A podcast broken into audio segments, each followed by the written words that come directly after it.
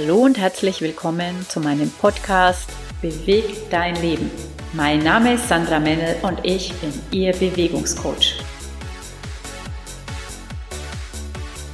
Hallo und herzlich willkommen zu der zweiten Episode meiner Reihe 5 Episoden mit hilfreichen Tipps, wenn du gerade planst, eine Diät zu machen. Heute geht es wie in der letzten Episode schon angekündigt um Hunger und die verschiedenen Hungerarten. Ich habe zusätzlich noch das Thema Sättigung mit hineingenommen, denn in der nächsten Folge möchte ich die Frage nach deinem Warum aufgreifen. Also, weshalb möchtest du etwas an deiner Ernährung ändern? Welche Wünsche oder Sehnsüchte stecken eigentlich dahinter? Wenn du das für dich beantworten kannst, hilft dir das dabei, dein Ziel besser zu erreichen. Als Motivationsschub, wenn es mal nicht so rund läuft oder anfängt, schwierig zu werden. Doch nun möchte ich erstmal ins heutige Thema einsteigen, also Hunger und Sättigung. Wann warst du das letzte Mal so richtig hungrig? Wenn du ganz tief in dich hineinhörst und dich fragst, wie sich richtiger Hunger anfühlt, welche Antwort bekommst du da? Kannst du richtiges Hungergefühl abrufen? Erinnerst du dich an den letzten Hunger, den du verspürt hast? Die meisten von uns kennen ein richtiges Hungergefühl gar nicht. Wir haben unsere festen Essenszeiten und deuten ein erstes Magengrummeln oder Gelüste als Hunger, ohne ein echtes Hungergefühl zu haben. Wir essen, bevor wir uns hungrig fühlen, weil wir ja demnächst Hunger bekommen könnten. Natürlich liegt das zum Teil auch an unserem getakteten Tagesablauf. Wir stehen eben zu einer bestimmten Uhrzeit auf und frühstücken, weil wir danach auf die Arbeit gehen. Wir haben zu einer bestimmten Uhrzeit Mittagspause und essen, weil wir danach bis abends durcharbeiten und dann keine Pause mehr haben. Dennoch halte ich es für eine sehr wichtige Erfahrung, echtes Hungergefühl mal durchlebt zu haben. Ich selbst mache intermittierendes Fasten nach der 16 zu 8 Methode, also 8 Stunden Essen und 16 Stunden Fasten.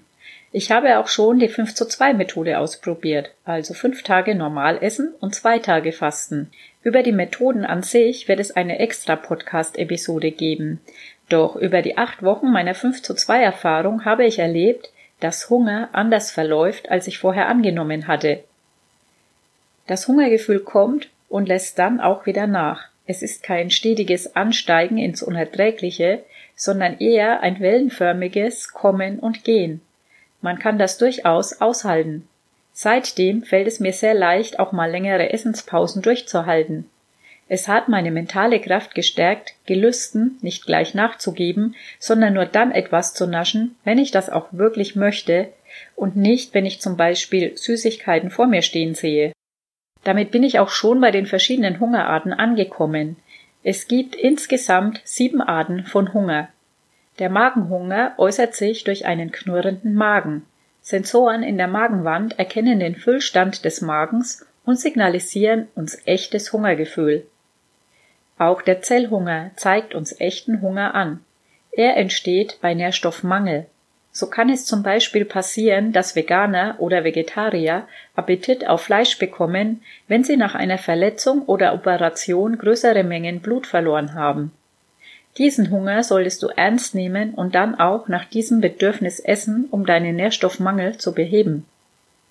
Achtsamkeit kann dir auch dabei helfen, die verschiedenen Arten von Hunger sicher zu unterscheiden.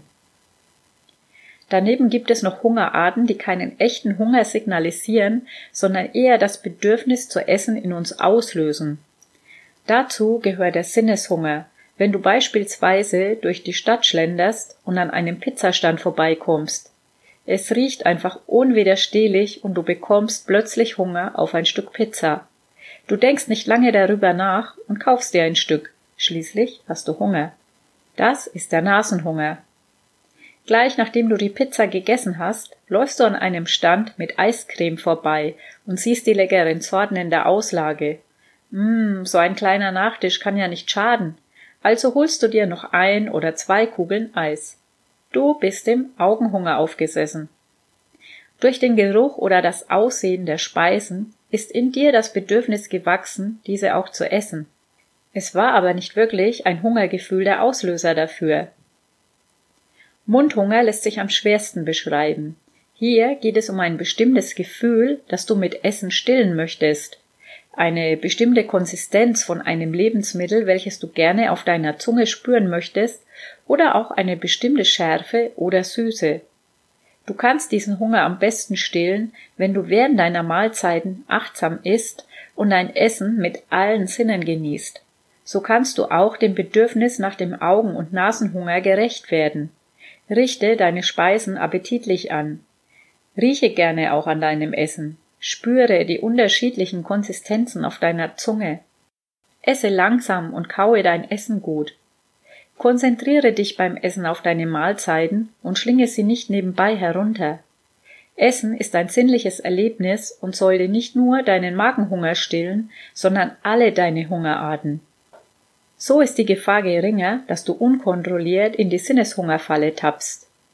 Ein sehr großes Thema ist auch der Herzhunger. Über ihn versuchst du Emotionen wie Wut, Trauer, Frust, Melancholie oder auch Einsamkeit zu stillen. Ihm begegnest du am besten, indem du dir etwas anderes, Schönes gönnst, etwas, das dir wirklich gut tut und das du genießen kannst. Ein duftendes Schaumbad zum Beispiel, ein gutes Buch, das du liest, ein schöner Spaziergang, ein leckerer Tee oder auch ein Besuch in der Sauna. Der letzte Hunger ist der geistige Hunger. Hier geht es um alles, was du über eine gesunde Ernährung irgendwo gehört oder gelesen hast. Du wirst täglich auf unterschiedlichen Wegen mit Wissen über eine gesunde Ernährung bombardiert. Dadurch wirst du in deiner Entscheidung, was du essen solltest oder nicht, unbewusst beeinflusst. Manchmal überdeckt dieses Wissen dein eigentliches Bedürfnis oder die Signale, die dein Körper dir schickt. So hast du bestimmt schon oft gelesen, das Frühstück ist die wichtigste Mahlzeit des Tages oder esse morgens wie ein Kaiser, mittags wie ein König und abends wie ein Bettler. Vielleicht gehörst du nun aber genau zu den Menschen, die morgens eigentlich gar keinen Hunger haben. Weil du dich aber gesund ernähren möchtest, fängst du an zu frühstücken. Abends hast du vielleicht vorher gut und kohlenhydratreich gegessen. Nun hast du gehört, iss abends wie ein Bettler und lass um Gottes Willen abends die Kohlenhydrate weg. Wenn du das nun umsetzt, isst du völlig gegen deine ursprünglichen Verhaltensweisen. Möglicherweise merkst du nun, dass dir das gar nicht so gut tut. Du denkst, etwas muss falsch laufen und du probierst den nächsten Ernährungstipp aus. Also vielleicht wäre es ja sinnvoll, wenn du dich eiweißreicher ernähren würdest. Eigentlich hattest du davor nie das Bedürfnis nach eiweißreicher Ernährung, aber an irgendetwas muss es ja liegen. So entfernst du dich immer mehr von deinen eigentlichen Gewohnheiten, die vermutlich gar nicht so falsch waren. Also lass dich nicht von den verschiedenen Tipps kirre machen, sondern entscheide für dich, was für dich richtig ist was sich für dich korrekt anfühlt und lass dich auch nicht von deinen Freunden oder Bekannten belehren. Entscheide wieder mehr nach deinem Bauchgefühl. Das kannst du wiedererlangen, indem du möglichst viele natürliche, wenig verarbeitete, hochwertige Lebensmittel zu dir nimmst. Zudem deinen Zucker- und Salzkonsum runterschraubst und achtsamer an die ganze Thematik herangehst. Das sind nur einige Schritte, die du unternehmen kannst, um wieder zu der Ernährung zu gelangen, die dir wirklich gut tut. Doch nun zum zweiten Thema der heutigen Episode. Ob wir uns satt fühlen, wird unter anderem durch Sensoren in unserem Magen ausgelöst. Beim Essen dehnt sich unser Magen aus und bei etwa 500 Gramm Magenfüllung geben die Rezeptoren das Signal, dass wir satt sind. Diese Menge kann von Mensch zu Mensch variieren doch eins bleibt gleich, die Rezeptoren reagieren bei der richtigen Füllmenge bei volumenreichen, energiearmen Speisen ebenso wie bei energiereichen, volumenarmen Speisen. Es ist also klar, dass du von energiearmen Speisen eine größere Menge essen kannst und dabei weniger Energie zu dir nimmst, als bei Speisen, die eine Menge Energie liefern, aber nur wenig Volumen und meist auch weniger Vitamine und Mineralstoffe Je länger der Speisebrei in unserem Magen und Darm verweilt, desto länger bleiben wir satt. Flüssige Speisen bleiben nur sehr kurz im Magen und Darm und sättigen daher auch nicht so lange. Daher können wir über Softgetränke eine Menge an Kalorien zu uns nehmen, ohne uns dadurch wirklich satt zu fühlen. Auch die Ausschüttung von Insulin hat einen Einfluss auf die Sättigung. Kohlenhydrate in Form von Weißmehl oder Zucker lassen das Insulin am schnellsten ansteigen, aber auch schnell wieder abfallen. Vollkornprodukte und Ballaststoffe lassen das Insulin langsamer ansteigen und halten länger satt. Auch die Energie steht uns bei schnell verwertbaren Kohlenhydraten gleich zur Verfügung, doch die Sättigung hält nicht lange an. Eiweiß liefert uns später und über eine längere Zeit Energie und hält uns damit auch länger satt. Fett liefert die Energie noch später und über einen noch längeren Zeitraum und hält uns am längsten satt. Wenn wir nun Kohlenhydrate, Eiweiß und Fette immer in einer Mahlzeit kombinieren, steht uns die Energie schnell über einen langen Zeitraum zur Verfügung und wir fühlen uns lange satt.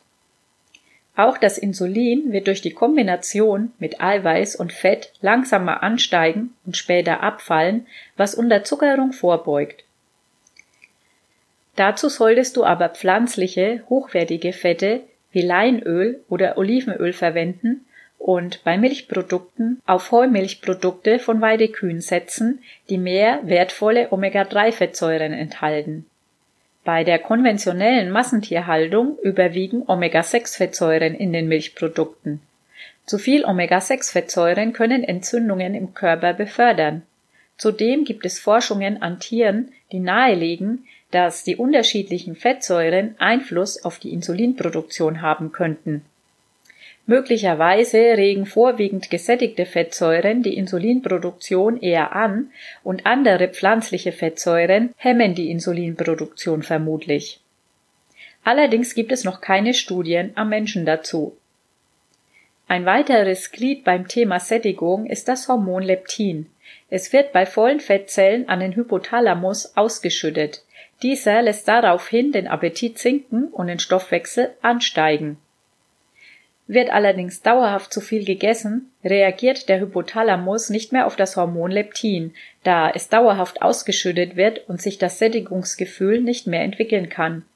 Da es einige Zeit dauert, bis das Hormon auf die vollen Fettzellen reagiert, ist es wichtig, langsam zu essen und gut zu kauen. Bei Frauen hat auch der weibliche Zyklus einen Einfluss auf Hunger und Sättigung. Östrogene zum Beispiel hemmen das Hungergefühl, Sie sorgen unter anderem dafür, dass das unbefruchtete Ei im Eierstock heranreift. Die Konzentration steigt zu Beginn des Zyklus an und ist kurz vor dem Eisprung am höchsten. Dann sinkt die Konzentration wieder und in der zweiten Zyklushälfte folgt nochmal ein leichter Anstieg, bevor die Konzentration wieder sinkt. Gestagene steigern das Hungergefühl. Sie sind in der zweiten Zyklushälfte am höchsten. Alkohol, Medikamente und Stress haben ebenfalls Einfluss auf unser Essverhalten und können eine höhere Nahrungsaufnahme auslösen. Sogar unsere Darmflora könnte über bestimmte Bakterien Einfluss auf Hunger und Sättigung haben. Die Erkenntnisse hierzu stammen derzeit vor allem aus Tierstudien.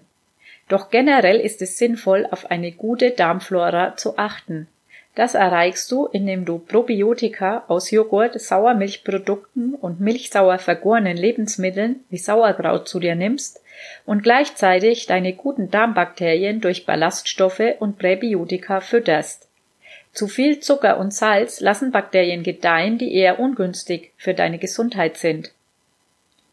Ich hoffe, ich konnte dir einige neue Erkenntnisse über das Thema Hunger und Sättigung liefern. Wie immer ist es ein Zusammenspiel von verschiedenen Faktoren, auf die du unterschiedlich Einfluss nehmen kannst. Versuche dabei wieder mehr auf dein Bauchgefühl zu hören und lass dich durch die vielen unterschiedlichen Empfehlungen nicht verunsichern.